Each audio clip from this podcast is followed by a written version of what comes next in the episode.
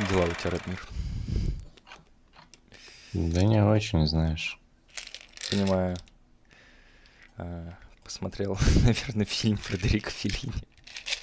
Наверное, посмотрел. А, Возможно, было такое, как ты знаешь, три часа незаметно пролетели прям. да, очень, очень тяжело. Я в какой-то момент подумал, что прям вот плохо. Причем, Плохо ну, идет. первое, первое время шло нормально. Ну, типа, первый, первый час. Ну, я, я сразу понял, как- каким будет experience. В какие-то моменты... Не, не сразу, на самом деле, окей. На первой сцене я подумал, что сейчас я погружусь в тотальное бытие. Настолько она меня впечатлила. Но потом мы спустились, потом снова был подъем, потом снова спуск, и снова был подъем. То есть такие некоторые те- темпальные, сказать, так сказать, изменения вот в картине, они, честно говоря, меня не порадовали. Но фильму в целом такая биполярность, двойственность присуща. Да, да, согласен, согласен. А, Новый сезон нашего еженедельного подкаста мы откроем фильмом Федерико Феллини. А, Там нет «Р», кстати.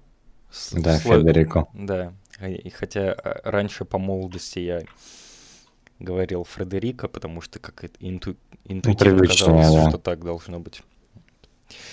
Если я где-то уже в подкасте упоминал, то вы, наверное, могли заметить. Какой это фильм по счету? Седьмой с половиной? Или примерно так? По-моему, он был перед восемь с половиной. Да, Дольче Вита — это седьмой с половиной фильм Фредерико Феллини, который Федерико, без «Р». Кстати, я, к своему удивлению, опять же, сегодня узнал, что он, оказывается, не представитель итальянского неореализма, когда, ну, точнее, видимо, часть его картин относится к итальянскому неореализму. И в какой-то момент итальянский неореализм упоминается в картине, что меня это позабавило.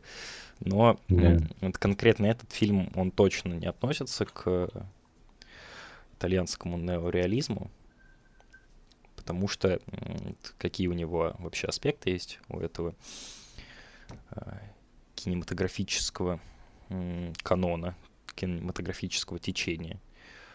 То есть там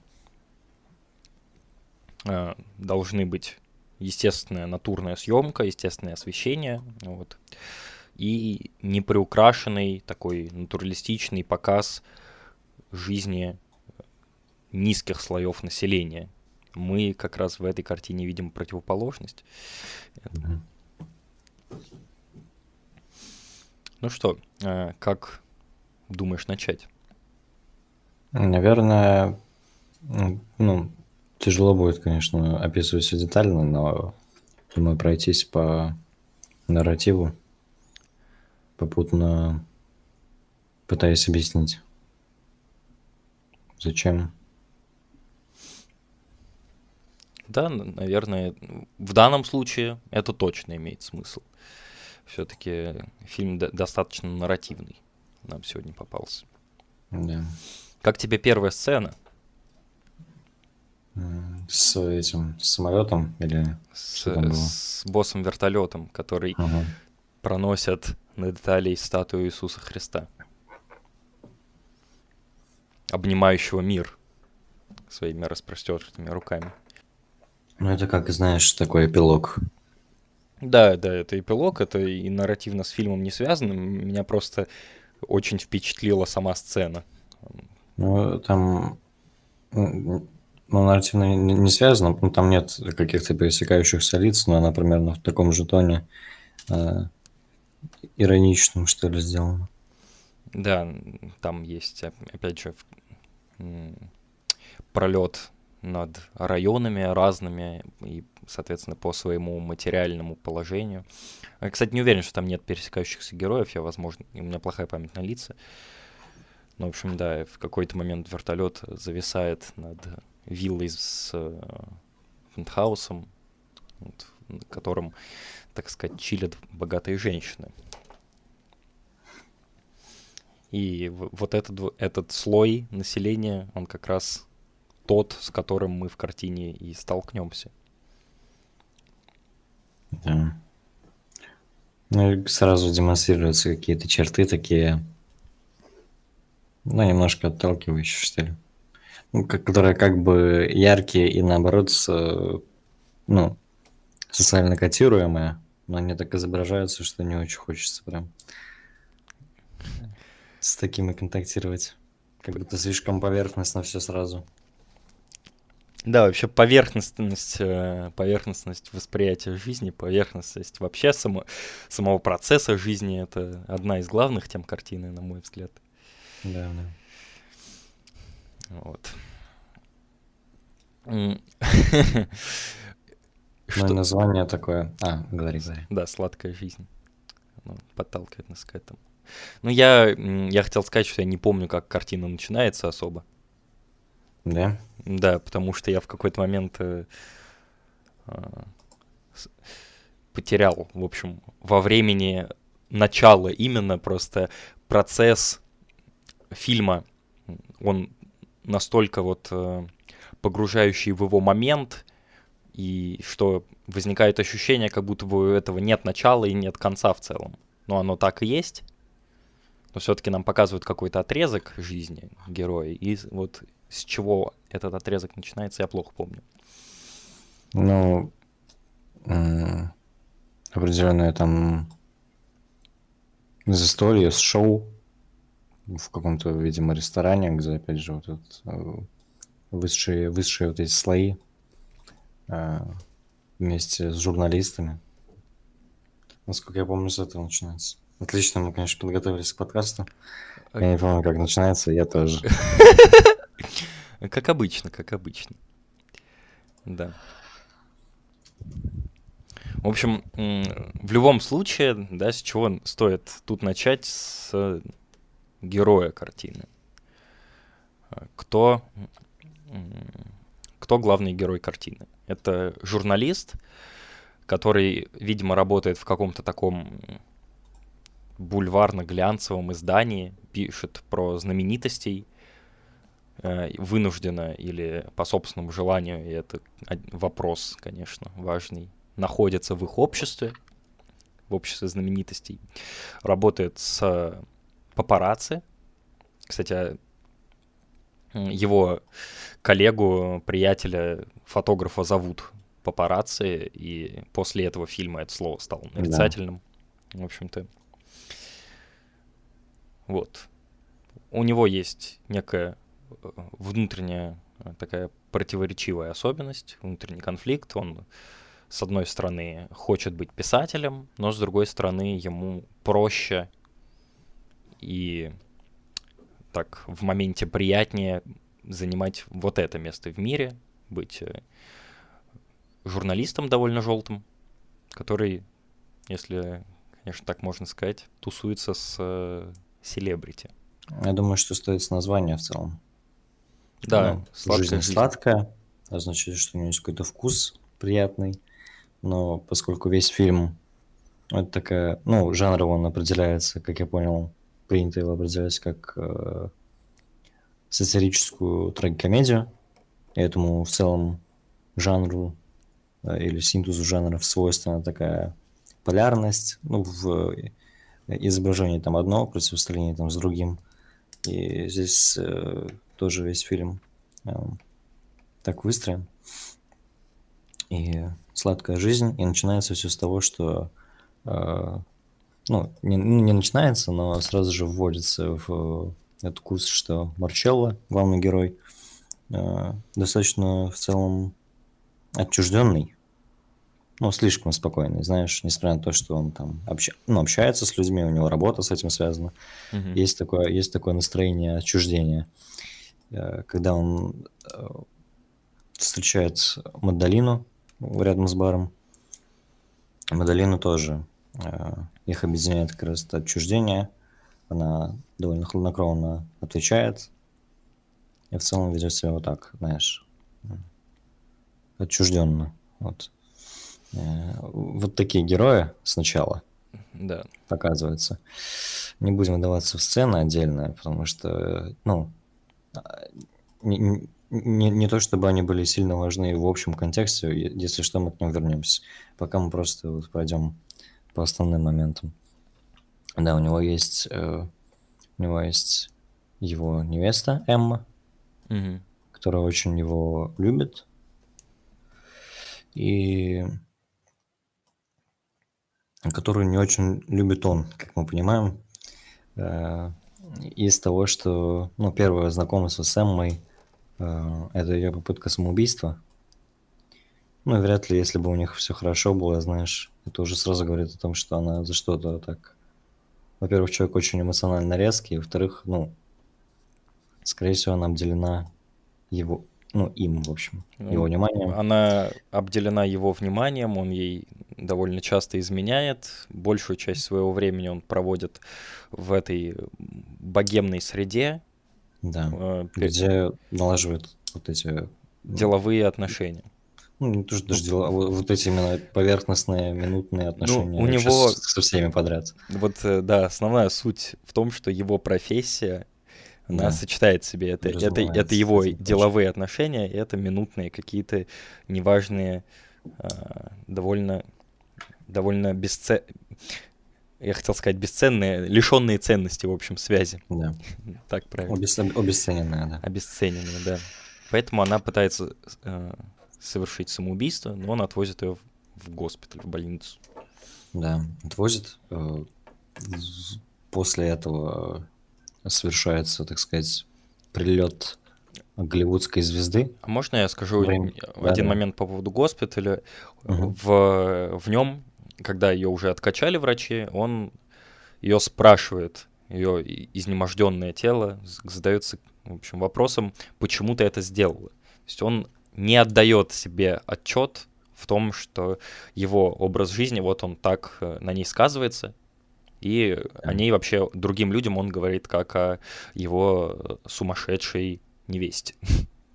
Да, потом впоследствии он, ну, даже отцу говорит о том, что это просто вот женщина, которая к нему приходит убираться. Мгм. И да, совершенно так не относится, как она к нему. Ну, Ну и, собственно, сама последовательность первых событий, прости, что перебил. Да. И э, она, о, о ней он отзывается вот как о сумасшедшей некой. Э. Отцу он о ней вообще не говорит. Она для него абсолютно не важна, но между тем она является его невестой все еще в течение практически всей картины, потому что это его такой некий последний якорь к нормальной жизни. Даже к, к творческой нормальной жизни, но к жизни, которая не сопряжена с тем, что, собственно, вынесено в название, в название с Дольче.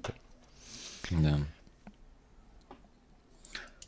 Да, ну и сама последовательность вот этих первых событий. Сначала говорится о Марчелло, по- ну, показывается он, показывается, что он человек достаточно такой, в общем, склонный к какому-то поверхност, поверхностным таким контактам. Потом выясняется, что у него аж невеста есть. Только после этого. Конечно. И, да. Ну вот, что, собственно, происходит после ну, вот, сцен с госпиталем. Осуществляется прилет, ну, там, Рим, ну, объясняется это сюжетно тем, что римский продюсер заключил какой-то контракт с голливудской актрисой, он как-то договорился, приезжает актриса, прилетает актриса Сильвия, которую, ну, и, и- и надо еще отметить, что с самого начала такая стихийная, стихийная толпа папарацци присутствует, как, как будто отдельный персонаж, который просто очень назойлив, очень сильно вторгается в личное пространство всегда. Это, Ну, когда Мадалена уезжает с Марчелло, да, и ну, вот он, и тогда появляется вот преимущество. это Да, стихи- да, стихийная толпа папарацци, она э, богемную верхушку, богемное общество сопровождает на протяжении всего фильма, и в нескольких местах э, об этом есть очень красивые, очень грамотные сцены, но мы о них поговорим позже. Это И э, эти папарацци, а, э, их э, вообще неприятность, а, отвратительность, э, назойливость, э, подобие какому-то безумному рою. Это очень важная фундаментальная метафора фильма, но мы к ней тоже придем позже. Я это проговорил, чтобы не забыть. Хорошо. Давай про Сильвию. Да, про Сильвию. Ее обступают эти папарацци сразу же, э, фотографируют, относятся к ней как к божеству, в общем, возводят на этот пьедестал. И сама Сильвия, ну, как сказать, абсолютно, конечно, женственно, очень обаятельно, потому что действительно вызывает, видимо, желание ее возвести на пьедестал этих людей. Ну и, собственно, просто голливудская актриса, в общем, это то, что ее определяет. Mm-hmm. И ее привозят. После этого там... есть сцена с интервью, где интервью там тоже очень массовое, там в комнате вот 50 э, человек, включая вот э, самого, там сидит сам Марчелло, это Сильвия где-то в центре на диване. Ей задают очень много глупых каких-то вопросов, вплоть до того, там, правда ли вы едите вот это, или правда ли вы ванну принимаете со льдом по утрам. Правда ли да. вы... А, в чем вы спите, в ночной рубашке или в пижаме? Да, да. И... Максимально интересные вещи, то есть... Да, совершенно. Вот, и Марчелло в этот момент разговаривает со своей невестой Эммой, mm-hmm. которая ревнует к нему очень сильно. И сразу же спрашивает, один ли он в комнате с этой, с этой актрисой. Вот. Сразу же задает вот этот э, мотив возможный, так сказать, сам, сама возможность обговаривается она вслух. Вес, весьма правомерно задает этот да, вопрос, на самом да. деле. Вот. Э, он ей... Там ничего... Ну, в целом вот эта часть фильма до трагедии, она очень смешная, на самом деле. Это, э, Довольно да, много, забавно. Там много таких моментов. Вот, например, э, когда Марчелло описывает Эмми Сильвию, говорит, что вот она очень, очень привлекательная, обаятельная, но как кукла. И очень, очень глупа. А. Вот, и после того, как он называет ее куклой, э, показывают саму Сильвию, как она надевает парики, буквально, как кукла, который, ну, у которой сменные, сменные волосы. Она на самом деле потом оказывается, что она меньше кукла, чем Марчелло. Да, да. Это, это ну, очень мы, да, да, мы до этого тоже дойдем. По поводу а... разговора с невестой я еще да, могу да. вставить. Я тоже хотел сказать, но да. ну, он говори. Она, предлагая ему вечерний досуг, описывает всякие такие приятные, милые бытовые вещи, что она ему может приготовить, что они могут сходить в кино, если ему э, станет скучно. Собственно, довольно такие приятные аспекты жизни на самом деле да, но а, Марчелло уже, ну, и на этом, и на всех остальных этапах он от нее отстраняется максимально, ему интересны другие вещи. Да, вот. и вот последняя сцена в этом разговоре, ну, закрывающая вот эту сцену, э, камера в комнате Эммы, угу. и она спрашивает у Марчелло, любит ли он ее, и потом переспрашивает, а ответа как бы нет. Ну, соответственно, это утвердительно, нет? И опять, собственно, то же самое, о чем мы уже говорили, что он ее не любит. Вот так. После этого происходит экскурсия.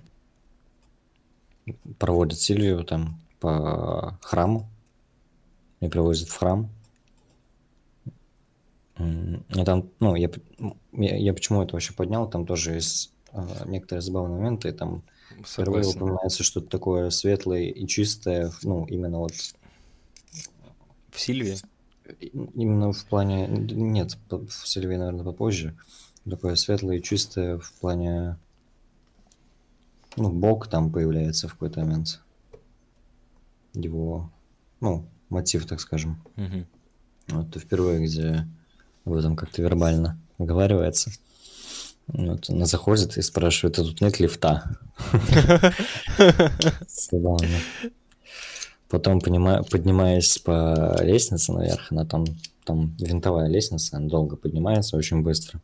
Все разглядывает, ко всему там какое-то внимание испытывает, но особо его не задерживает. Она прямо манирует это внимание, как будто бы какую-то живость, и при этом не задерживается на чем-то одном. там даль- дальше эта черта тоже будет проявляться. Она поднимается и говорит еще, что э, вот эти ступени церкви это лучшее средство для сохранения фигуры. Да, это комично очень. Да, вот так. Марчелло Вот, да. поднимается за ней. И еще один забавный момент. Другие папарацци, ну, которые настоящие папарацци, он типа журналист, э, он пишет статьи, они фоткают, они не смогли добраться до вершины. То есть они не, э, не настолько устремлены к этому, да, у них есть э, цель сфотографировать ее, заработать на этом денег, поэтому они в какой-то момент отступают от цели подняться наверх, когда устают, так как э, цели Марчелла, они несколько более комплексные, он э, смог подняться, догнать Сильвию. Вот мне нравится, кстати, этот момент. Я предлагаю немного отвлечься от нарратива, чтобы это сказать, потому что я не уверен, когда будет ну, подходящий момент другой. Понимаю. Э, что ну, подход до Марчелла к его работе, он именно в общении заключается преимущественно э, в каком-то таком контакте который по сравнению, конечно, с, с, этим стихи, с этой стихийной назойливостью папарацци видится чем-то более интеллигентным, да, и спокойным, и осмысленным даже, на самом деле, ну, такой же поверхностный, потому что происходит каждый день, и это рифмуется довольно с его в целом метанием между журналистикой, как вот такой, ну, желтой прессой, с литературой, потому что его подход в какой-то степени, наверное, можно назвать литературным, потому что, ну, что-то что тонкое в этом есть, потому что это ведь общение все-таки по сравнению с э, э, вот, это, вот, этим, вот этим мерзким щелканием, да, вот этим. Ну, это надо прям видеть, как это в фильме. Это, а, это... Они похожи на пчелиный рой. Да. Вот, по сравнению с этим хоть какое-то общение уже, ну, выводится как будто бы немного выше. Он, Но он такой же на самом деле поверхностный. Ну, в плане формы, в плане методов он более сложный, более последовательный. А, ему требуется какая-то тактика, стратегия, чтобы добиваться цели, которые целей, которые он ставит, чтобы получать какую-то информацию, какие-то контакты. Вот. Папарацци, ну и... они лишены этого, у них есть две конкретных задачи — догнать и сфотографировать. Ну, я думаю, что важно, что он именно общается. Да. В папарацци-то незачем общаться, они просто там сфоткали, убежали. Не, отно, не, отно, не относится к этому даже как к человеку, он хотя бы разговаривает. Да. По поводу момента на башне, там еще был э, довольно забавный момент. Она спрашивает, где находится угу. какой-то храм да, или да. какая-то колокольня. И, в другом городе вообще. Да, это во Флоренции. Видимо, она Флорентийский собор имела в виду. Вот. И Марчелло ее поправляет в этом. Да. Вот. Следующая сцена. А там песни, пляски происходят. Всякое такое. И там эта черта, эта черта Сильвии, именно эманировать эту живость и какую-то даже животность, ну, в том плане, что она не осмысляет же ничего но нельзя сказать, что она какой-то плохой человек при этом. А, что она прям, ну, живет, знаешь. А, то есть сначала она танцует, ну и почему эманирует, то есть сам процесс, как будто бы она и конструируется на чем-то одном. Я вот это заметил, выделил. Ну, это тоже, я думаю, что она танцевала сначала с... Марчелло. Марчелло, да. Потом приходит какой-то другой актер, похожий на фавна внешне, с бороденкой такой, который еще очень таким, ну, какое-то у него карикатурное поведение прям, знаешь, да. цирковое. Да, потом она танцует с ним.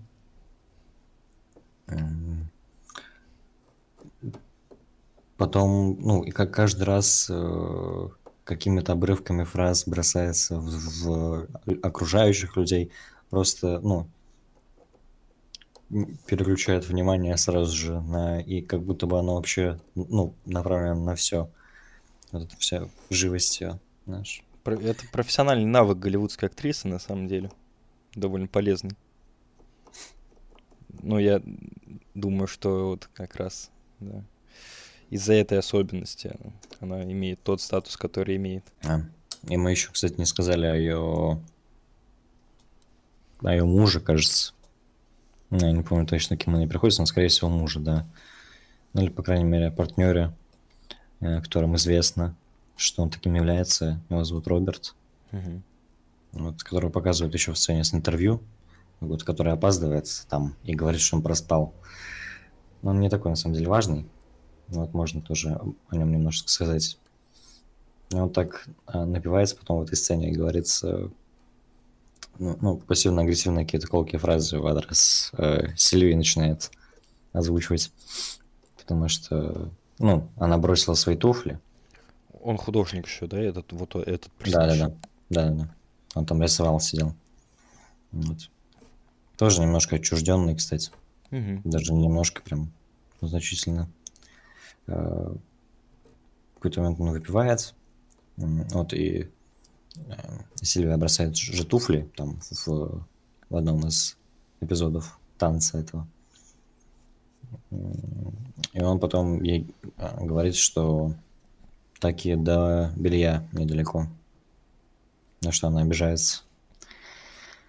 Уходит. И после этого очень долгая сцена с э, ночью.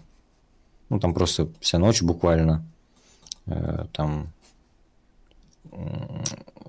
взаимодействие, так сказать, мандолина с э, миром Рима, его каких-то, Не- его архитектурой, его живностью. Не, не Скажи, да. мандолины, а Ой, мандолина, да, Сильвия, Сильвия. конечно.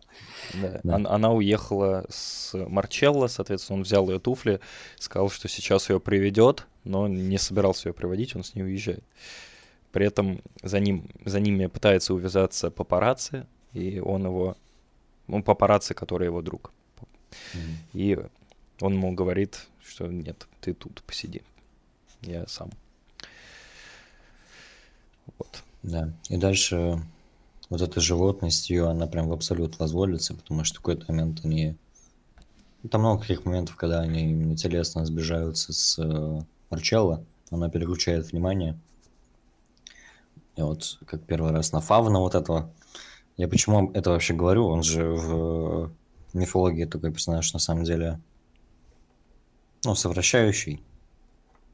Я не очень понимаю, зачем он именно так изображен, и зачем он вот, зачем он, в принципе, знаешь, сам по себе. Он просто такой, и это считывается, в общем, по Ну, его навер- поведению и наверно, виду внешнему. Это для того, чтобы нам показать, что как бы, вот, Марчелло обладает, конечно, харизмой и привлекает к себе женщин, но это Но- не, а, не ультимативное решение.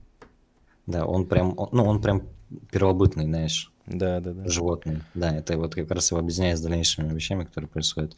Потому что она отвлекается от Марчелла потом на собачий лай или вой даже, я там не помню точно. Скорее на, всего, это были собаки. на собачий вой, и она тоже начинает выть. Да, да. Он с этого немножечко кринжанул, Ну, бывает такое, как бы. решил ее увести. Да. Водит. Там она где-то на улочках Рима находит э, маленького котенка. Тоже начинает э, начинается звукоподражание. В общем, какая- какая-то есть у нее единость Да, всеми этими эпизодами. она с, ребенок э, просто. животным. Ну и ребенок, и в степени, ну опять же, первобытность. Ну да, ну, нет- нет детям- смысла. Ну и ребенок, он как Детям раз ближе присуща к животному, да. Это, это, не, это, это не, знаешь, не такие, Не противоречие. да. Она называет котенка, по-моему, итальянский котенок или римский котенок. Да, Что за- Тоже забавно. Она отправляет Вот. Марчелло искать молоко для этого котенка ночью в Риме, где все уже, конечно, закрыто, потому что, ну, это Рим, и это какие-то там 50-е, 60-е годы, наверное. Да. Что-то в этом Да, роде. 50-е, да. Мгм. Сама в это время находит фонтан большой такой на площади и, э, разумеется, оставляет котенка просто на улице, который ее только что очень сильно интересовал, и начинает бегать по фонтану. Марчелло, который пришел, где-то раздобыв молоко, отливает молока котенку, и она зовет его к себе в фонтан. Он снимает... Это об- фонтан Треви, культовая достопримечательность римская. Это культовый некий объект, да, который все мы из массовой культуры знаем. И м, он пытается, по-моему, ее поцеловать в этом фонтане. Но в какой-то момент просто он отключается. Вода прекращает падать. И это, там такой элемент монтажа, который два раза за картину встречается. Звуки, они как будто бы глушатся вообще. Да. Вот. После этого, по-моему, они приехали уже, ну, мон- магия монтажа, и они приезжают утром к ее отелю, если я правильно помню. Так было? Да, да, да. Вот. В это время ее муж спит в машине, а не в номере. Его фотографируют, опять же, папарацци, которые там, пытаясь сделать так, чтобы он не проснулся, манипулируют положениями его тела. Но его они... И они его будут.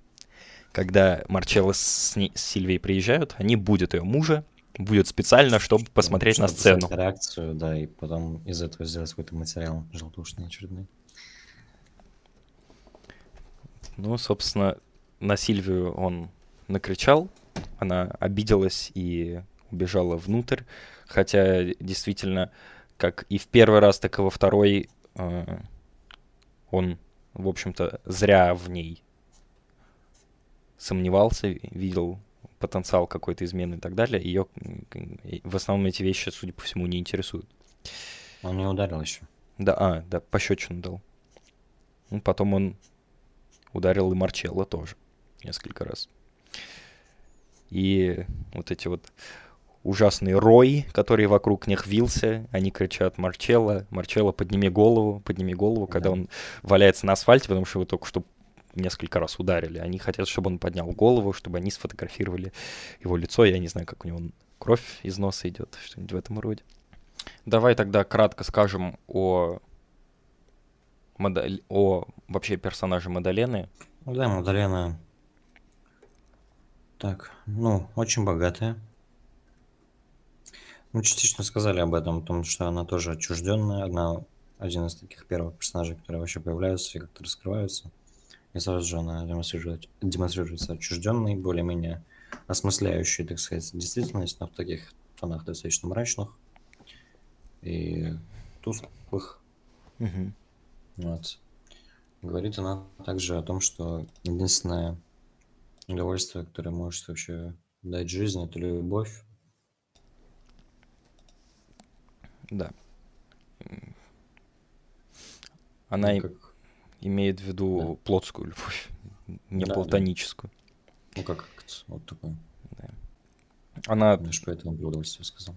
она также вот присутствует во всех этих э, богемских э, вечерах, времяпрепровождениях. Периодически Марчелло на нее натыкается, так или иначе. И, ну, она встречается действительно 4 или 5 раз, и между ними как будто бы есть какая-то искра все время. Такая. Которая ее отличает как раз от его других любовниц, Да. и которая уместно нас подталкивает к сравнению ее и его невесты. Потому что вот... Давай. Ну, я думаю, тебе тут есть что сказать, поэтому, да, говори. Да, я, так, я придумал это сравнить. Ну, собственно, в чем их основное различие? Она, да, во-первых, она ему внешне привлекательна, сим- симпатична, как и его невеста. Но это, собственно, неважно. Это то, что их скорее объединяет на таком примитивном уровне.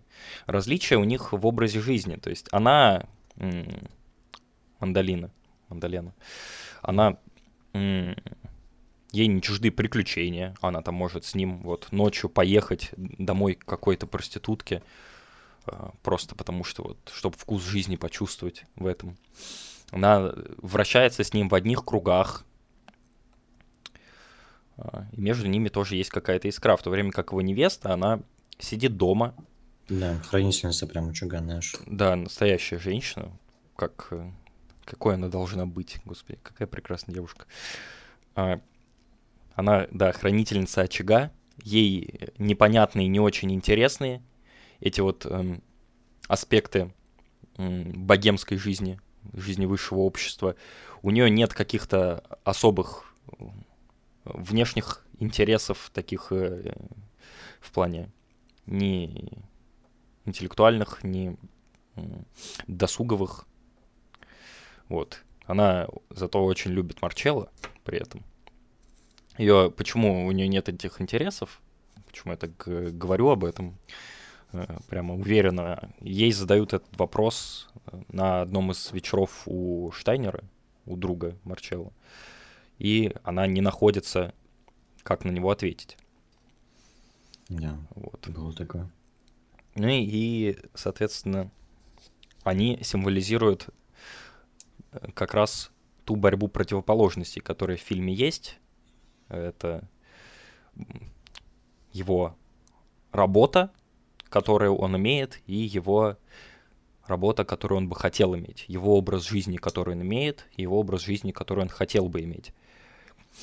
Э, казалось бы, да, если вот он хочет стать писателем, писать э, книги, вот интересный вопрос, о чем бы он писал, это меня действительно очень волнует, потому что я, честно говоря, слабо себе представляю, о чем он мог бы писать, потому что в основном э, какой-то философии, идеологии в нем она, ну, она не прослеживается. Как будто, как будто только декаденство какое-то, знаешь. Да, да. Бессодержательное на самом деле. Ну вот. Есть, такое, есть такое же, да. Оно прослеживается Почему? как раз в его поведении, но это декаденство, это не то, из чего можно творить искусство ценное какое-то. Да, да, да.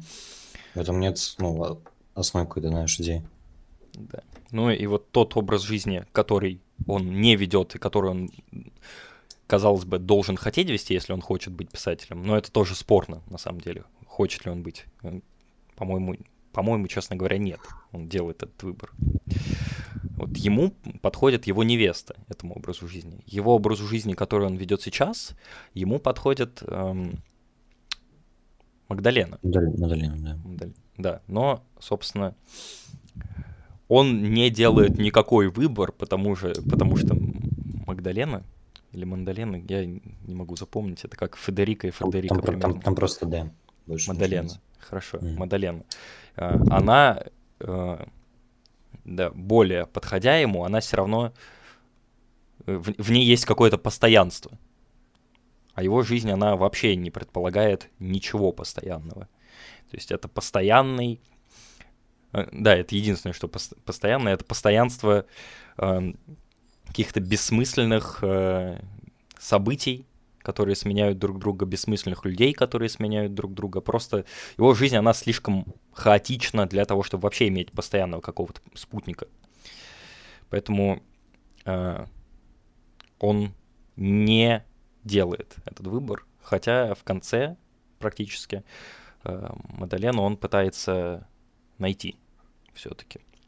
После того, как между ними состоялся диалог, где она признается в любви ему не по-настоящему, при этом после этого э, сразу целуясь с другим мужчиной, и он ей признается в любви, и непонятно как, по-настоящему или нет, действительно ли он что-то чувствует, но он, в общем-то, пытается ее найти все-таки. Э, она убегает куда-то, и мы ее уже не видим до конца картины. Ну, в общем, то есть это... Эти две женщины — это тоже одна из uh, таких хороших иллюстративных вещей к, собственно, вопросу картины. Вот. Думаю, можем теперь uh, поговорить о вот этой сцене, которая мне так понравилась, с детьми, которые видели пришествия Девы Марии. Я... Скажешь что-нибудь о? Я... Ну, э, в ней внутри там есть э, фраза, которая роняется, не знаю, какая-то тетка, я не помню, какую она роль играла, э, что чудо рождается в тишине, сосредоточенности. Вот. И когда люди там, ну там, э, надо, наверное, как-то какую-то вести экспозицию все-таки. Мгм. Э, Некий, я не знаю, он, насколько, насколько он ортодоксальный, традиционный, э, религиозный культ. Я думаю, это можно культом назвать. Мгм. Э, просто на основе, видимо, Библии. Э, там обитает, проводит свои обряды в определенном там месте. Туда приехали журналисты, чтобы все это поснимать.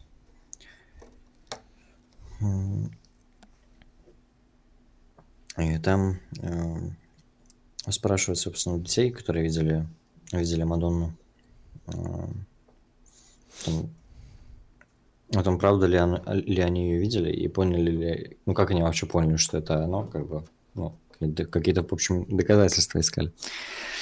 Вот, э, и вот та женщина, как раз, которая сказала, что чудо рождается в тишине и сосредоточенности, это позже сказала, но сначала она сказала, что, в общем-то, неважно, она это или нет, и что, что вообще в этом месте, в Риме, там, в Италии есть какая-то определенная своя какая-то магия, что ли.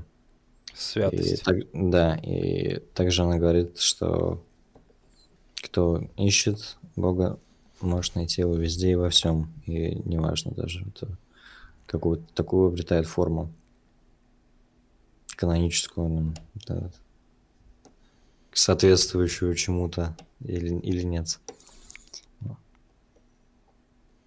Вот и эта фраза очень хорошая о том, что чудо рождается в тишине, она как бы относится еще и к главному герою в том плане, что искусство это ну, можно назвать в какой-то степени чудом чем-то, э, Да, что не, со- нам- не совсем из познания, из рациональности рождается, а из чего-то такого нам не совсем понятного. И э, его жизнь, она максимально противоречит тишине, Тишине поэтому, да. да, и чудо он родить не может. Чем вообще меня эта сцена привлекает, это тем, что э, ладно, когда эти журналисты, они облепляют знаменитостей, суть-то в том, что да, э, э, богемность вот эта вот вся, она сама по себе такая же неприятная, как и журналисты, которые ее окружают, и они э, вместе взаимо существуют довольно гар- гармонично в этой своей А- а- отвратительности. А, тут, а тут это как бы к Богу применяется. Да, они приехали пофотографировать пришествие Девы Марии, чего-то настолько святого вообще фундаментально. Ну, об этом даже тяжело говорить. Это персонаж, который родил Иисуса Христа, но их вообще не интересует святость этого явления, то, насколько это свято для других людей.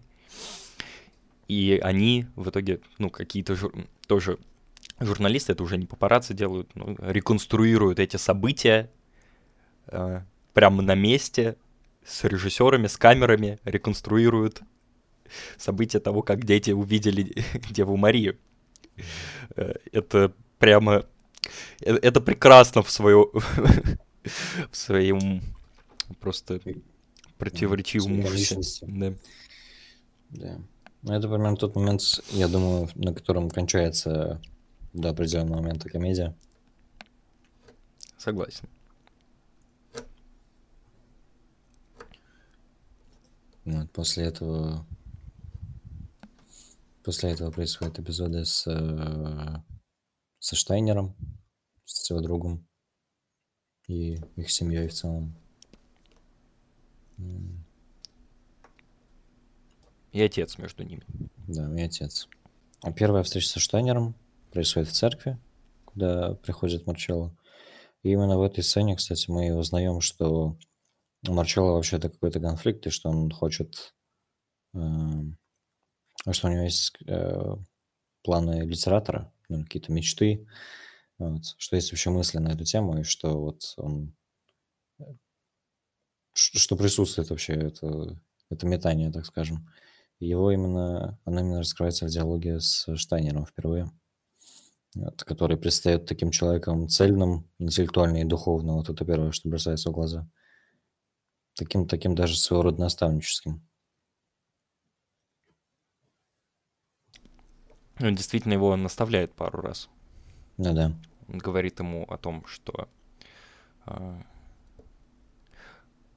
о, о чем он ему говорит? О том, что ему надо писать, если он хочет писать.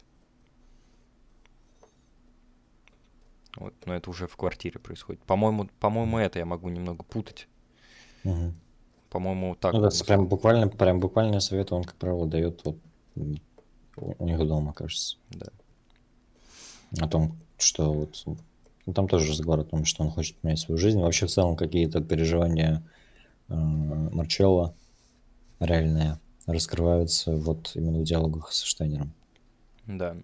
Но Штайнер при этом, он на органе играет в церкви. Он там знаком с э, священником, который позволяет ему в храме католическом играть на органе. И, ну, это очень хороший такой иллюстративный эпизод для понимания, что это за персонаж. То есть очень тяжело представить, э, что Марчелло играл бы на органе, хотя Штайнер ему предлагает это сделать. Да, и там есть очень такая сцена, которая мне как-то запомнилась, как-то выделилась. Именно, с, именно связанная с игрой актеров. Мы, кстати, об этом никогда не говорим, потому что, ну, это такая вещь, которую смотреть надо именно, ее особо не осмыслишь. Да. Но тут я думаю, что об этом можно сказать, потому что он начинает играть, и, ну, Штайнер на органе, и ну, есть это ощущение полного вовлечения, какого-то слияния его с этой музыкой и с чем-то высокодуховным, так скажем. И, ну, что он именно целен во всем этом. А у Марчелло в этот момент какое-то смятение или даже раздражение, он начинает немного топтаться, что ли. Мгм. Помнишь, да, это? Да, да, да. Это хорошая сцена. Потому что вообще орган — это музыка церковная, храмовая. Это музыка, Да, да, которая вообще со святостью ассоциируется. да. А, И это очень чуждо Марчелло и не чуждо Штайнеру. Хотя чем он занимается в целом, вообще какая у него область деятельности, я не совсем понял. Ну, вероятно, она тоже как, каким-то образом связана с искусством. То есть они все каким-то образом с ним связаны. Вот. Я так, со, со Штайнером будут еще две важные сцены, получается. Давай тогда перед переходом к- ко второй и третьей поговорим об отце, Отца. потому что вторая и третья, они больше связаны, чем первая и вторая. Да, хорошо. Давай об отце. Вот, э, видится он со своим отцом, который к нему приезжает. Завязывается какой-то разговор. Там, кстати, вот это раскрывается тоже од- одна из граней безразличия Марчелло к э, своей невесте Эмме, потому что, ну, во-первых, он не говорит отцу о ней изначально, Мгм. а когда отец спрашивает, кто ему, ответ... ну, кто ему отвечал на телефон, потому что там был женский голос, а женщина отвечала, и он тоже не отвечает. И отец даже говорит, э, что брак это не шутки и все такое. Я даже уже вербально к этому всему, к этим, с этими мотивами соприкасается, которые сама, сама ему там озвучила очень много раз. Она же хочет, чтобы у них была именно ячейка общества, так сказать, официальная. Мгм. Вот. И союз такой.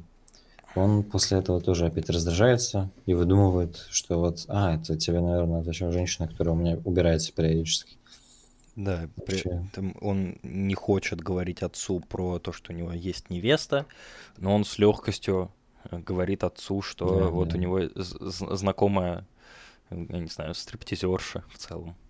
Да, там с, с ним здоровается, легко не стесняется Да. при нем. С- Да. В первый еще, до того, как они с отцом поехали в ресторан, его по волосам проститутка потрепала тоже. И он не испытывал смущения, когда его отцу какие-то сторонние люди указали на то, что это вообще-то не актриса никакая. Да. Вот. Вроде как в этом именно разговоре, который, ну, он какой-то открытый происходит на открытом пространстве, там, за столом на улице. Вроде вот в, это- в этом как раз эпизоде особо дальше ничего нет.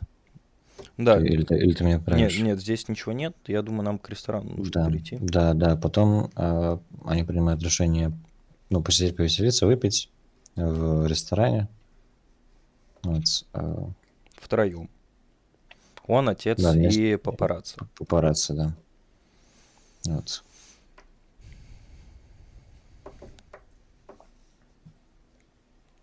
Что там дальше такое? Ну, отец э, налаживает так контакт, так сказать, с э, одной из дам, которая ранее была знакома с, э, с самим Марчелло. Да, эта дама танцует в этом ресторане. Да. Они приглашают ее посидеть с ними. А, Отец а, пытается приобщиться к э, вот этому образу жизни, который ведет его сын. да. Они пьют, веселятся, он танцует, а одно- он одновременно таким образом выстраивает связь со своей молодостью, потому что он много путешествовал, вообще Да, он да. бизнесмен богатый. А сейчас он живет в маленьком городке, где у него в качестве развлечения обычно просмотр кино вечером. Кстати, отличное развлечение, всем рекомендую. Но так или иначе, очень сильно отличается от того, какой жизнью живет его сын. да. Вот. И, ну, наверное, можно уже перейти к тому, что Да, его отцу тому, плохо что- стало. Да. И вот это вот увлечение именно, попытки молодиться, потусить, так сказать, слегонце, приводит к тому, что у него случается, ну, что, да, что, что у него начинает болеть сердце, там, я не знаю, приступ это или не приступ, но с ним хорошо все обошлось, как бы, но э, именно в такой переломный момент, так сказать, с э, этой дамой, он понял, что ну, это не его, в общем, уже, что он слишком стар. Здоровье не позволяет с такими заниматься, ну, и, ну, относительно этого возраста даже экстремальными вещами уже. Да. Слишком, да, слишком, слишком легкими. И он сразу, когда ему стало получше, он из номера отеля уезжает, хотя сын ему предлагает с ним еще остаться на один день, чтобы они поговорили. Вот это важно, поговорили, провели время как-то вместе. Но отец, я думаю, в, в нем в этот момент всплывают, во-первых, воспоминания, во-вторых, выводы, которые он сделал. Он отказывается, потому что он что-то понимает о своем сыне. А, Вот так вот. Поэтому он садится, вызывает себе такси и уезжает домой. Довольно, на самом деле, грустный эпизод. Не, вот это как раз не комедийная часть, а скорее драматическая. Да. Ну и дальнейшие эпизоды со Штайнером. Наверное, к, этим, к ним теперь стоит вернуться. Также вот имя, в общем, ну, вообще концовка, она такая, опять же, трагикомедическая. Трагикомическая. Вот, но то, что перед ней, ну, трагическое исключительно. А, ой, э, раз уж мы заговорили о концовке, давай поговорим о девушке, которую он, молодой, совсем молоденькой девушке, которую он встретил в кафе, когда печатал, потому что потом, да, да, потом точно, точно, да. будет странно к этому возвращаться. Да-да-да, давай. Вот. Это как раз после вот этой сцены с отцом, кажется, на следующий, типа, день, ну, монтажный. Да. В общем-то, Марчелло, он э, сидит э, за печатной машинкой в каком-то м, ресторанном дворике, пытается что-то написать, напечатать. Э, Так как лист пустой, скорее всего, он хочет начать работу над книгой, потому что статьи он пишет достаточно успешно. Но тут у него что-то не получается. Молодая девушка, официантка, поет, напевает песенку. А, Он ей достаточно грубо говорит, чтобы она перестала, потому что это его отвлекает, хотя на самом деле проблема не в этом и не в ней. Ну, девушка, она такая довольно чистая, добрая. Она его спрашивает, сложно ли научиться печатать, потому что думает стать машинисткой. М- Машинистка — это женщина, которая печатает на печатной машинке. Если нас слушают зумеры 2001 года рождения, возможно, не знают. Девушка а, э, ассоциируется Во-первых, она изначально из деревни, там происходит разговор такой небольшой, она не из Рима, она абсолютно противоположна также этому высшему обществу, всем этим слоям, как и, кстати, Эмма. Вот такой второй персонаж женский, который, в общем-то, также чист, также от этого далек всего, настолько чист, что, что он даже сравнивает Марчелло, э, просит ее встать профиль, сравнивает ее профиль с ангельским. Вот. Да. А. Собственно, особо ничего в этом эпизоде не происходит. Марчелло спрашивает у нее, есть ли у нее жених. Этот э, разговор заминается немножечко. Она включает музыку, спрашивает, можно ли включить музыку, если он уже закончил писать, печатать. И э, все, этот эпизод он пропадает из фильма. Ну, забывается на какое-то время, но дальше это будет важно. Вот. И сейчас, я думаю, можем наконец перейти. Мне сейчас, кстати, хорошая мысль пришла, мне кажется, в голову. Давай. Я, ну, мы ее сейчас озвучим дальше. С, я, угу, при, я понял. попробую к ней привести вот через, через Штайнера. Вот, а, происходит встреча такая компанейская. Ну, вечеринка это не назвать, наверное, там слишком уже такие. Э, это, это не какой-то такой прям уж светский раут, потому что все-таки со Штайнером он довольно близко знаком, именно со Штайнером, как мы уже говорили, самые вот его искренние разговоры проходят. Угу. Там, опять же, Штайнер его... Он жалуется Штайнеру на то, что он хочет как-то поменять свою жизнь. Вот. Ну, там, естественно, есть вот эти вот разговоры, да, там э, какие-то так или иначе светские, но вот хочу, хочу сейчас об этом сказать. О разговоре там на балконе, кажется, он происходил. Mm-hmm. Марчелло говорил Штайнеру о том, что, он хочет поменять свою жизнь. Он опять, собственно, его уговаривает писать, э, сдава, издаваться, общаться с создателями. Кажется, кажется, там речь шла, вот ты же, ты же спрашивал, да, о том, что бы он писал. Там, кажется, речь о мемуарах шла. О мемуарах? О, о, о каких-то, да, автобиографических, что ли. Но я думаю, я, я, но я не очень уверен в этом. Мне кажется, там все-таки в целом, в целом о литературе шла речь. Угу. Что, о, о ком-то, ну, суть не, не, не в том, что это мемуары, а в, том, что это творчество, знаешь. Да, да. Все-таки в целом идеологически. Вот. Если охватить, э, там также есть, э, ну да, это, это все ему советует, продолжает настаивать на этом. И еще он там говорит такую фразу, что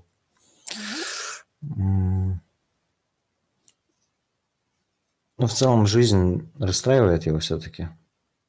Но он не по образу жизни он достаточно традиционен, у него дети, жена. Вот. Сам он целен, но настолько да, целен, что вот изначально такое вот ощущение он создал. И даже вот его жена, он его сравнивает с э, готическим, готическим шпилем, что ли. Да, ты помнишь, да? Да, да. И он ей говорит, что знай, видь ты мой настоящий рост, настоящий в том плане, не физический, да, а духовный, духовный, ты бы знала, что я карлик. Да. В этот момент он я... записывает на магнитофон. Да, да. Ну, вот и, и, и в разговоре вот еще опять вернусь с э, Марчелло. Он говорит ему, что ну, он хочет, он верит в то, что вот ну, ну он, он описывает, в общем, обращается к этому упадническому, упадническому состоянию всего общества на фоне вот всех как раз-таки этих декадентских, знаешь, э, событий, сюжетов. Угу сделает такой комментарий, как бы небольшой на это все, и говорит о том, что говорит о том, что единственный выход из этого это совершенная организация общества, утопическая. Но это невозможно. Да, ну именно как раз вот, от слова утопическое. Угу. И, я, и, и этот момент очень важен. Я как, ну, вернусь к нему дальше. Вот. Да. Надо, собственно, сказать, как ты это подвести. Есть какие-то еще у тебя дополнения по этому эпизоду с, э, ну, с По, вечером по этому эпизоду, ну, тут э, была его невеста, она не Да. смогла влиться в это общество, хотя оно не такое неприятно богемное, то есть оно не прямо из незнакомых людей состоит, но влиться она не смогла. Я уже говорил, что тут Да. был как раз момент с интересами, но да. так как мы об этом говорили, я думаю, можно идти дальше. Да, хорошо тогда. Мгм. Вот. Ну и вся эта цельность, как бы монолитность Штайнера в дальнейшем разбивается, а трагическую такую новость о его самоубийстве. Вот. И ну, перед тем, как он покончил с собой, он убил своих двоих детей. Ж- Жены не было дома. Вот. Думаю, ну, ну, пока, пока смыслов не буду добавлять. Я думаю, надо довести до конца все-таки повествовательные моменты. этого эпизода ты имеешь в виду? Да, да. Да, он тогда доведем до конца. Он заранее подумал о том, что если он убьет себя, то а, жену некому будет забирать из а- аэропорта, поэтому он заранее договорился, чтобы ее забрал кто-то другой. То есть это такое спланированное, выверенное действие было. Вот. Он убил себя. а, Марчелло об этом узнает, пытается пробиться к нему в квартиру. Его сначала не хотят пускать, потому что он журналист, но он говорит, что он его друг. Его пускают. Да, вот это действие, кстати, оно такое, знаешь, не очень характерное вообще для самоубийцы, я так подумал. Ну, обычно же ты умираешь и по делам в целом. Ты не заботишься о том, как правило, что будет, потому что ты уже умираешь. А тут, знаешь, позвонил, Да, но он, видимо, не, чтобы убедиться, что доехал. не хотел, не хотел доставлять жене неудобства. Почему-то жене он не захотел мстить, видимо, да, за что-то. Ну, детям наверняка он тоже не хотел мстить, скорее всего, тут какая-то, Значение да. да, другая символическая мотивация больше. Э, Дети — это его произведение, его продукт, а жена нет. Да. Он, собственно, и не имеет даже очень отдаленного какого-то... не то, что от него произошло, как бы он убивает себя и своих как бы детей. Да. Марчелло едет в аэропорт с детективом, чтобы забрать жену. И, конечно, пчелиный роль, рой папарацци а, облетает их и там. Детектив просит Марчелло убрать этих ваших, он понимая или зная, кто такой Марчелло. Да, но Марчелло ничего Марчелло не известный делает. достаточно.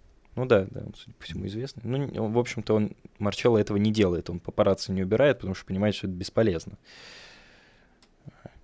Как раз э, чем хуже и громче события, тем их больше оно влечет. Избавиться от них, в общем-то, невозможно особо.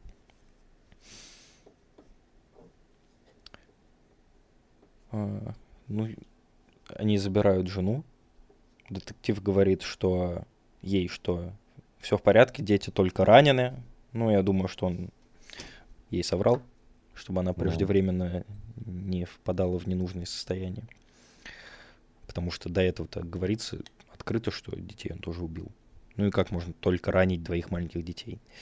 Собственно, конечно, детей он убил. И это конец эпизода, по-моему. Я думаю, теперь Да. можно поговорить о смыслах. Вот. Ну, я думал довести до концовки именно всего фильма. Будем говорить об этом замке? А, Мы, зам- мы же, мы же- мы же- мы же сказали там про, Да, замок уже был обговорен. про Мадалину, да. Просто можно этого не говорить. Можно поговорить о Там- там- финальной там- сцене. Там какой-то определенный садом происходит. Да. Прям какая-то адская вещь на контрасте именно с э, самоубийством. Что я делаю? с самоубийством Штайнера, да, которое, казалось бы, такой, такой трагический, э, трагический эпизод, трагический случай, который не может никак не повлиять на мировоззрение, но все-таки жанр трагикомический. После этого, как и вообще во всем фильме, э, так монетка как бы переворачивается на другую сторону, стрелочка переворачивается, какая-то, в общем, э, все русло переворачивается, и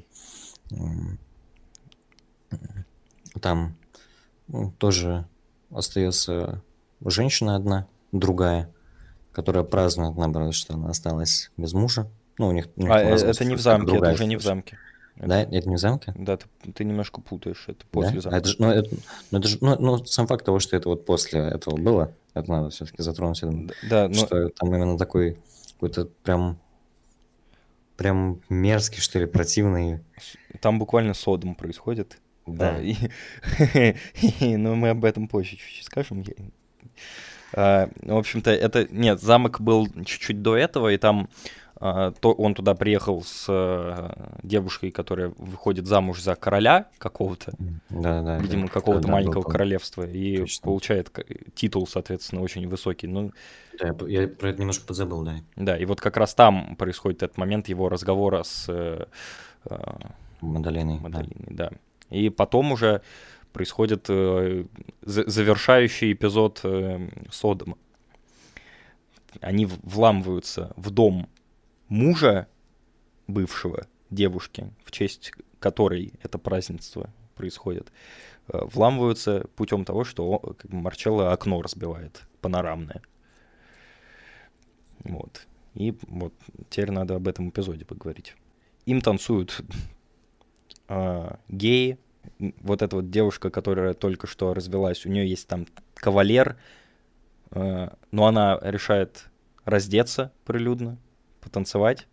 Он, он против, но он, ее как бы это не волнует, потому что вот она хочет ощутить полную свободу после разрыва с мужем. А, в общем-то, все нас, наслаждаются тем, что они видят, хотя да, моральные аспекты этого они ну, такие довольно, довольно спорные, я бы даже сказал. Есть такое, ну, немножко, знаешь. Да, слегонца, как это у нас принято говорить. А, приезжает муж, бывший, пытается их выгнать, говорит через полчаса, чтобы вас здесь не было. Марчелло ему говорит, мы не уйдем никуда. Он уже очень сильно пьян, а, как и все там, но он больше всех, ему приходят в голову какие-то безумные идеи. Он а, хочет, чтобы кто-то совокуплялся прилюдно с балериной, которая даже по-итальянски не говорит. Он э, ездит как на лошади на какой-то девушке совершенно несчастной, тоже очень пьяной, дергает ее за волосы, бьет. Хотя она вообще ни в чем не виновата, она вообще ему ничего не сделала. Просто максимально ее унижает, э, обливая чем-то и перьями посыпает из подушки прорванной. В общем-то, муж, э, как бы он даже и не начинал, собственно, попытки как-то этому противодействовать. Ну, и даже после этого он их не начал. Ну, собственно, этот эпизод, он важен и нужен в том плане, что это вот развитие максимальное, да, это финальная точка того, что происходит в этом обществе, как выглядит их времяпрепровождение, то, что происходит с Марчелло. Достигший пика вообще. Да, то есть такое, такая вот э, пиковая вещь, на которую нам, ну, собственно, в целом не очень приятно смотреть. Mm. Потому что ну, Марчелло абсолютно там безумствует. И следующая сцена, которая да. следует после этого, она уже финальная, и она тоже контрастная. Контрастная с этой сценой. Они выходят на берег моря. А, море, оно, как всегда, прекрасно, умиротворенно и такое, такое, а, от него веет бесконечностью, потому что оно плоское, монотонное, моно, однородное, его горизонта не видно. Но они вытаскивают сетью, видимо, с рыбаками, э, мертвого ската. Mm-hmm. И как э, Э, животные облепляют этого ската, тыкают в него, им э, забавно это видеть, им интересно это видеть, хотя вообще-то это мертвое редкое животное, которое попало в сети, что, в общем-то, не очень правильно, не очень хорошо и не очень, скорее всего, законно, но их это мало Просто, интересует. просто, просто грязно. Да, и грязно. И он гни- гнилой уже немножечко, три дня там пролежал. Но их это все очень забавляет и очень интересует. А, Выглядит, конечно, это действительно впечатляюще. Это вот тоже часть, продолжение того а- апогея. Да. Вот, это все происходит. Я скажу, да. Конечно. Это все происходит. М, Марчелло отходит немного. Прохаживается по берегу. Ну, точнее, ну, он видит изначально ту ангелоподобную девушку, с ко- с которой был эпизод до этого. Да. Э, Они друг до друга не доходят. Между ними там определенное расстояние и шум моря м, не дает э, услышать, что говорит эта девушка. То есть она пытается донести до него что-то, и она собой в целом, ну, как мы уже выяснили, олицетворяет вот эту вот какую-то простую истину жизни, спокойную, к которой он никак не может прийти. Вот, э, и, и- и даже, ну, не хочет, потому что можно же подойти, как бы, чтобы услышать, не обязательно далеко стоять. Что, что мешало ему подойти, там Я- же физических не было преград. Ему ничего не мешало подойти, Да. но подходить И он не вот он- хочет. Он такой, что, что, что, знаешь, какие-то вот эти номинальные вопросы, которые на самом деле можно легко было бы разрешить. И он машет ей рукой, и на все попытки, видимо, разрешить этот внутренний конфликт тоже не принимает этого, не знаю, как правильно тут выразиться, усилия воли, наверное, решения какого-то интеллектуального и духовного, и возвращается, собственно, к тем людям, которые облепили ската. Да. Вот. Вот так заканчивается фильм. Вот, вот, собственно, какие смыслы, да, я хотел, хотел в этом всем выразить. М. Ну, понятно, да, что ну, мы вообще любим все в таких э, парадигмах оценивать, да? Парадигма. Или- Да. Новый фильм Отцом Фертаупа. Если что, смотрите на всех площадках, как бы. Да, Google Podcasts, Яндекс, музыка, на этих всех. Anchor FM. Вот. youtube.com, разумеется. Ну там... Как же без этого? я- Там это не иронично, Да, да, да. Это не иронично, к сожалению. Вот, э, через парадигму, ну, какое-то у меня такое будет примерно объяснение. Я, не знаю, я даже, оно мне сырое достаточно. Ну, сейчас, может, приготовим с твоей помощью, да. Приготовим. Э, Хорошее слово. Вот так вот. Как видишь, как умеем. Все-таки Да. подкастер, как никак. Язык-то уже наточен на такие вот фразочки Наточен. Ну да, наточен именно. Он же должен быть острым. Конечно. Значит, поэтому наточен. Да. А, Мы сегодня в ударе, слушай. Да, да. Ну это мы к концу разогнались. Да. Ну это тоже, знаешь, это композиционная особенность подкаста художественного. У нас все-таки не просто, знаешь, не просто подкаст. Да, каждый наш подкаст это метафора на фильм, который мы обсуждаем. Определенный комментарий даже по своему роду, да. Мета-комментарий. Да. Поэтому... Он. А, собственно, все, весь этот декаданс, все это упадничество,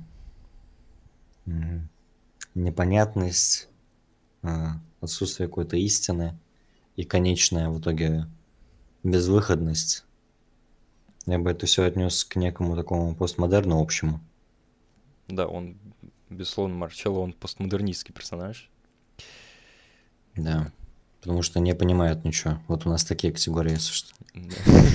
Ну, вообще постмодерн, то, что мы называем постмодерном, вот так. Есть такое, да. Да. Ну и определенное самоубийство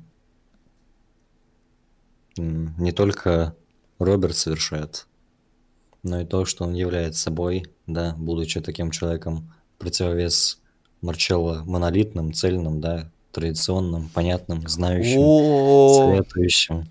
говорящим про идеальное гос- Да, общество про, про, будущего. про- про- Мгм. про то, что вот ему не очень нравится современное состояние общества, и что идеальным было бы э, выходом из этого всего это какой-то э, какой-то справедливый строй, ну, справедливый в плане там идеальный, опять же, отточенный, Мгм. вот, устроенный как-то утопически, но утопически все-таки. Да. Вот, и он в этих условиях современных, ну, все-таки это то, к чему не вернуться, так или иначе. Поэтому, поэтому происходит самоубийство. Именно самоубийство, кстати. вот же- Самоубийство модерна, да. Да, это же не, не кто-то его убил, как бы. Хотя это тоже можно было бы сделать фильм, в котором модерн, ну, знаешь, Убивают. такой фильм, в котором Марчелло бы убил Роберта. А, но тут происходит кое-что другое. Ты Да. позволишь мне вставить? Да, давай, конечно. Э, Тут э, я хочу сказать о том, почему Марчелло убил своих детей. Да, да.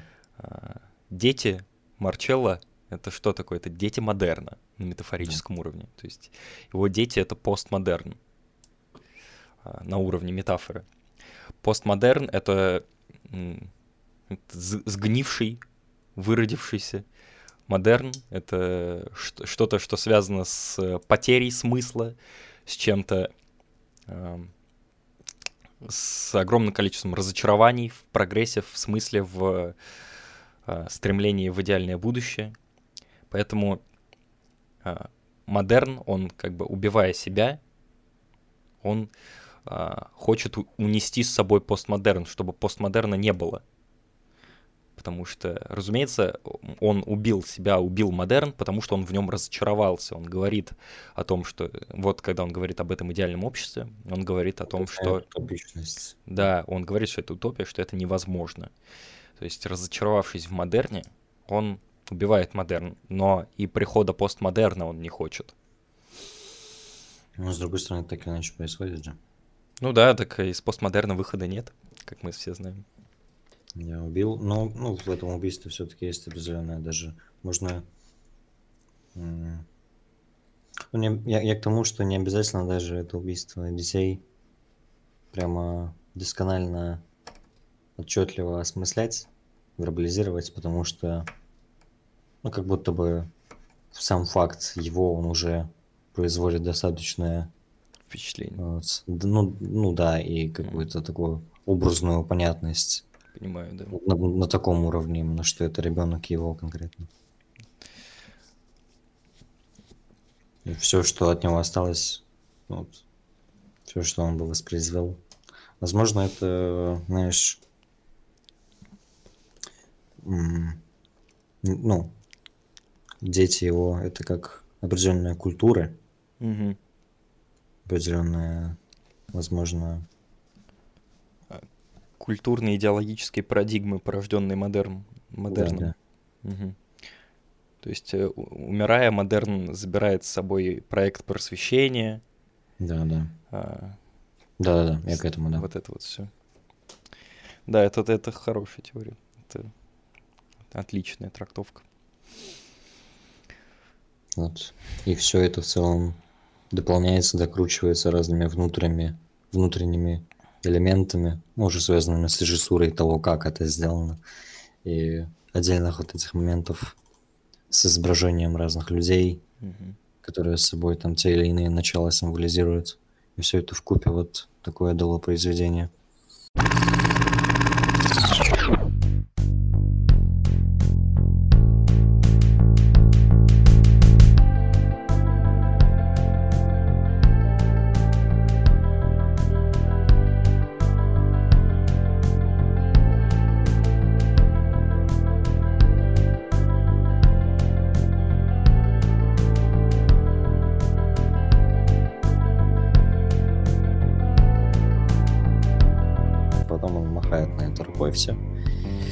Это все рукой. Э, Инверсия небольшая. И, и уходит в своясе. Не, ста- не станет... э, Ой, точнее, ну я надеюсь.